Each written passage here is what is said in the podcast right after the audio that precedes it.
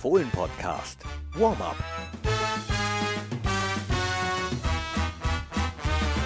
Hi und hallo, herzlich willkommen zum Fohlen-Podcast. Das hier ist das Warm-up, ein ganz besonderes Warm-up, denn Michael Lessenich, einer unserer Pressesprecher und ich, wir sitzen nicht im selben Raum. Hi Lessi. Hi Knippi, wir können gerne tauschen. Ähm, ja, weiß ich nicht. Im Moment sitze ich im Schatten, es ist sehr windig und kalt und deswegen bitte ich jetzt äh, eventuelle Tonstörung, wenn der Wind hier ins Mikrofon pfeift, auch schon zu entschuldigen. Aber normalerweise ist es hier eigentlich ganz schön da, wo ich bin. Hast du recht. Wo bist du denn? ja, ich bin im Borussia Park in den, in den Katakomben in einem ruhigen Raum in der Nähe des Spielertunnels. Aber äh, wir sind ja nicht ähm, hier, um darüber zu sprechen, wo wir uns befinden, sondern darüber zu sprechen, wo sich Borussia gerade in der Vorbereitung auf das Spiel bei Eintracht Frankfurt befindet. Bevor wir aber aufs Spiel gehen, würde ich gerne äh, mit dir noch über so ein paar Sachen sprechen, die ich hier am Rande mitbekommen habe äh, im Urlaub.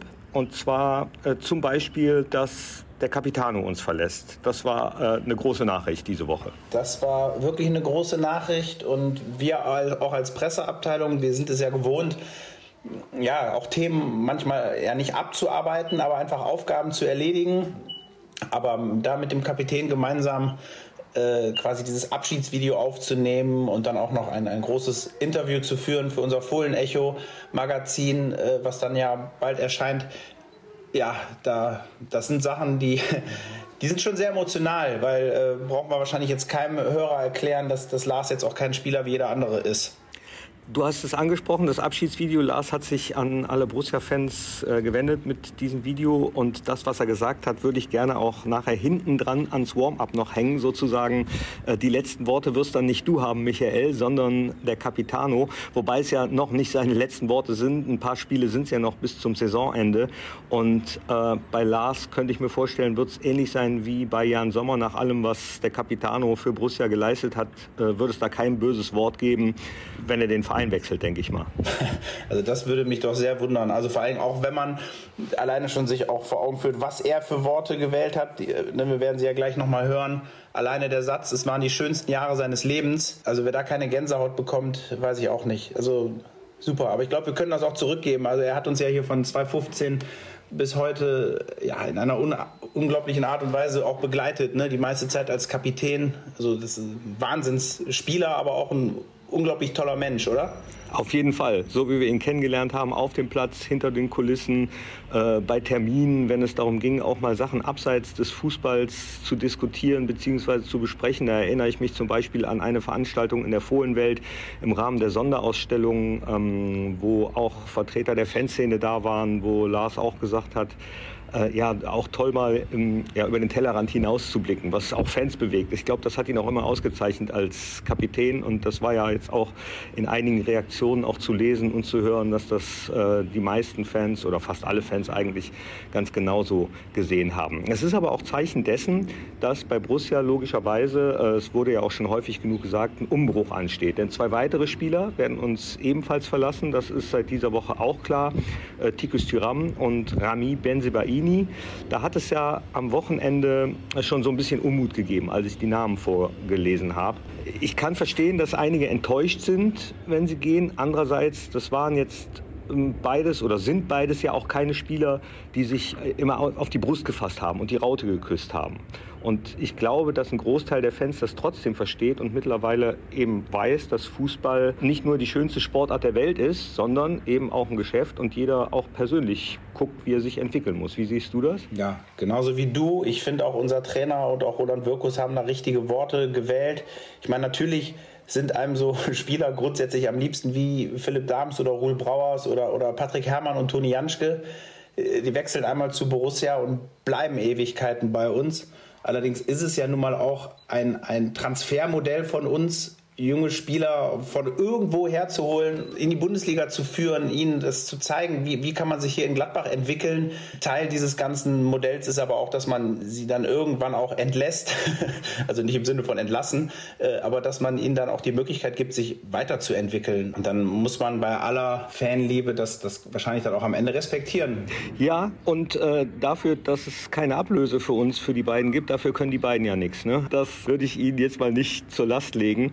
Klar ist es auch, dass es immer schöner ist, wenn ein Verein dann noch Geld dafür bekommt. Und klar ist es auch, dass es als äh, Brussen-Fan, als Brusse oder Brussin schöner ist, wenn so ein Spieler nicht innerhalb der Bundesliga wechselt, habe ich persönlich auch immer lieber. Wenn die dann ins Ausland wechseln, äh, dann, dann kann ich ihnen zum Beispiel auch mehr gönnen, wenn die persönliche Entwicklung so verläuft, wie sie sich das erhoffen. Aber ich bin mir sicher, dass sie bis zum Ende der Saison auch noch weiter alles geben, damit wir mit Borussia doch noch möglichst ein äh, schönes Saisonende finden, sind ja noch ein paar Spiele, zum Beispiel das, und äh, da komme ich jetzt hin, das bei Eintracht Frankfurt.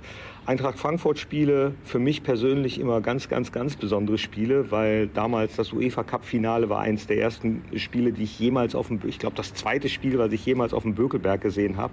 Eintracht Frankfurt, dann äh, dieses Halbfinale, wo wir rausgeflogen sind, habe ich auch schon häufiger darüber gesprochen. Wie ist Frankfurt für dich? Ja, das ist, wenn wir beide einen Podcast machen, dann hat er immer ein bisschen was von Opa erzählt vom Krieg, ne? Aber ich habe auch so ein Frankfurt-Spiel 1992, da bin ich, oder 93, da bin ich als kleiner Junge total euphorisch Anfang der Saison mit meinem Papa, glaube ich, ins Stadion gegangen dachte, das wird wieder eine super Saison und dann haben wir da eine 0 zu 4 Rutsche gekriegt. Da haben noch äh, Gaudino und Jeboa und Uwe Bein da mitgespielt. Die haben uns danach allen Regeln der Kunst auseinandergefiedelt. Aber das ist, ich glaube, das ist jetzt 30 Jahre her. Ne? Frankfurt hat jetzt auch eine richtig coole Mannschaft. Ich finde die Spiele gegen Frankfurt auch immer besonders. Es knistert immer. Äh, enge Spiele, ja, auch eine fußballerisch starke Mannschaft, auch eine kämpferisch starke Mannschaft. Und das Stadion, da muss man ja auch einfach sagen, da ist halt auch immer eine richtig coole Stimmung. Ne? Genau. Und auch der Weg dorthin schon äh, so durch die Waldstücke äh, ist was Besonderes, wird auch an diesem Wochenende wieder was Besonderes sein. Ich habe jetzt die Pressekonferenz äh, nicht verfolgt, muss ich gestehen, noch nicht mal bei YouTube.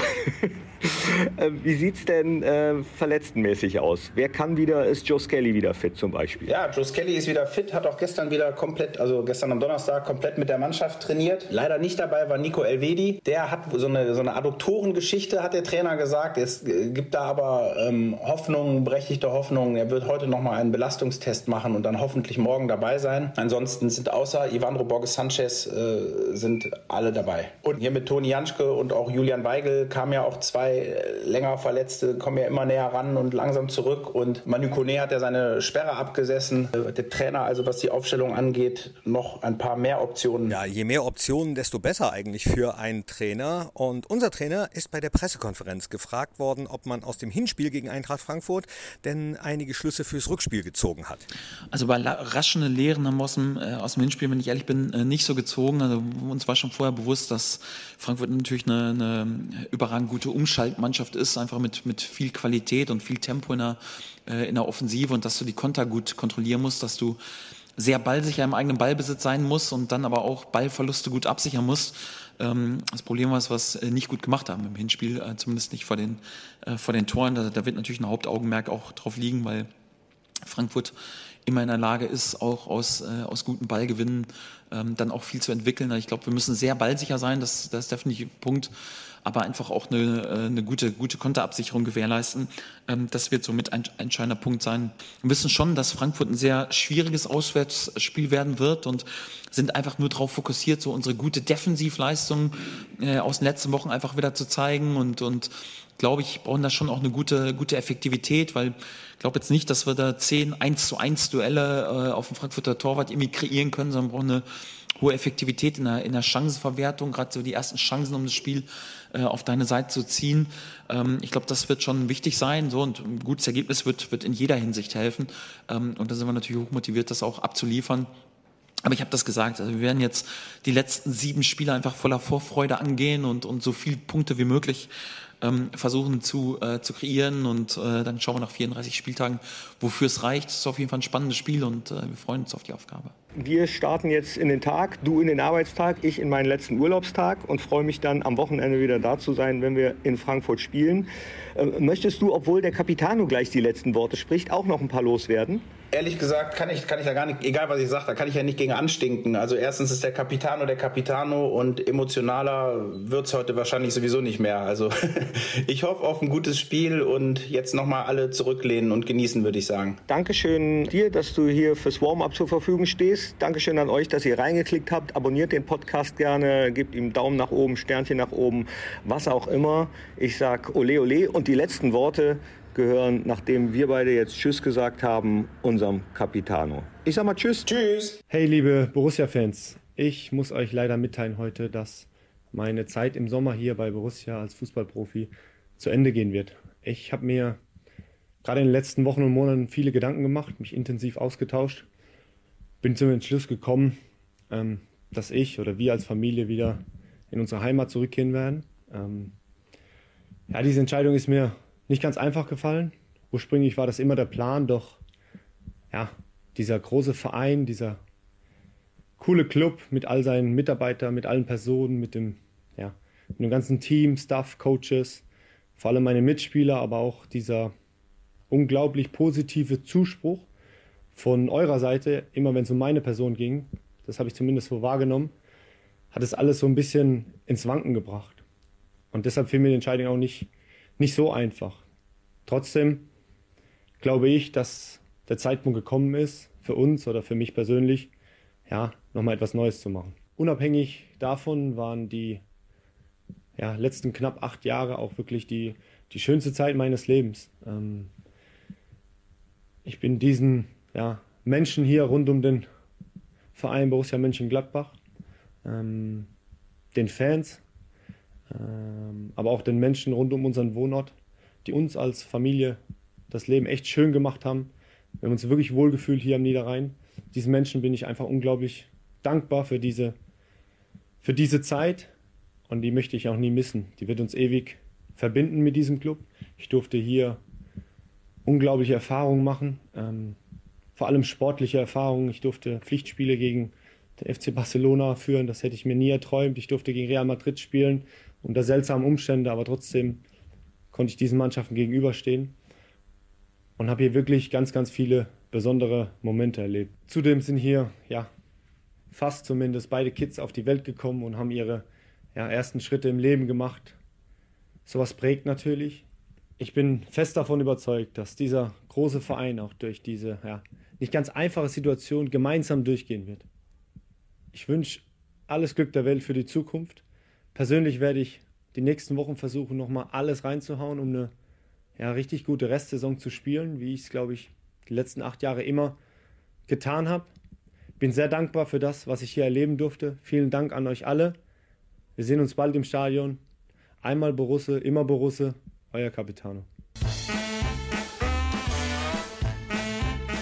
Das war der Fohlen-Podcast. Jetzt abonnieren und keine Ausgabe mehr verpassen. Fohlen-Podcast für euch, mit euch. Wir sind die Fohlen. Wir sind Borussia Mönchengladbach.